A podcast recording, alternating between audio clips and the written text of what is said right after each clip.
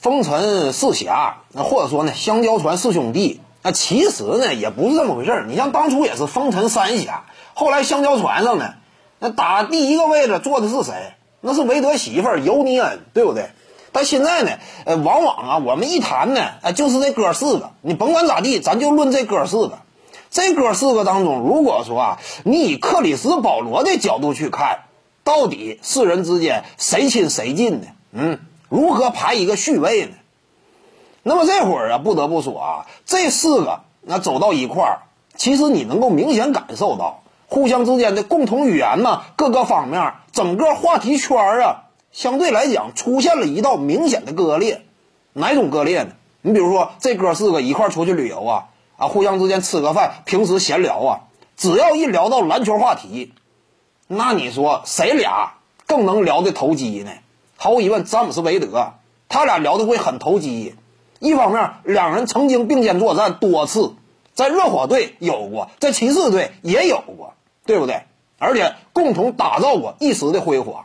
除此之外呢，你抛开这些不谈，两人的整个成就，那都是率领球队夺得过冠军的。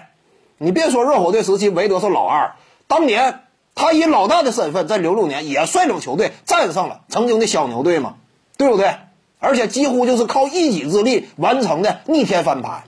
因此呢，这两位啊，他俩一谈篮球话题呢，那肯定说啊，性质非常的这个浓浓厚啊。两人一谈呢，那可能说啊很投机，能够谈的点非常多。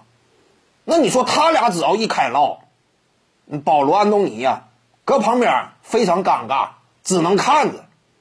他俩一谈啊，曾经我在总决赛舞台之上逆转金州勇士，啊，曾经我俩携手啊逆转了圣安东尼奥马刺。那对面那俩一听啊，那只能说我们退出群聊，对不对？他俩接不上话。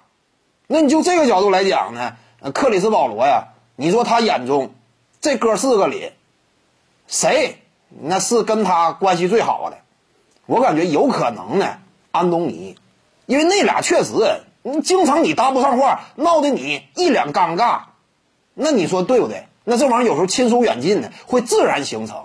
他俩总绑到一块儿，那这块克里斯保罗和安东尼呢，也就得抱团取暖。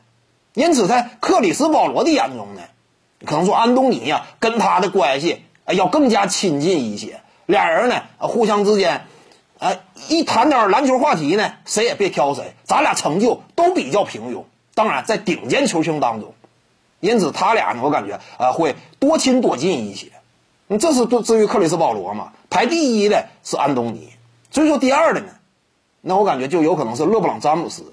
呃，因为呢，保罗呀，他身为球员工会主席，而詹姆斯呢本身。那为人处事这一块可以说也是滴水不漏、八面玲珑的这样一种类型。两人就啊，整个的那怎么讲呢？生活当中啊，还说至于一个团队当中的这样一种政治视野，他俩有相似之处。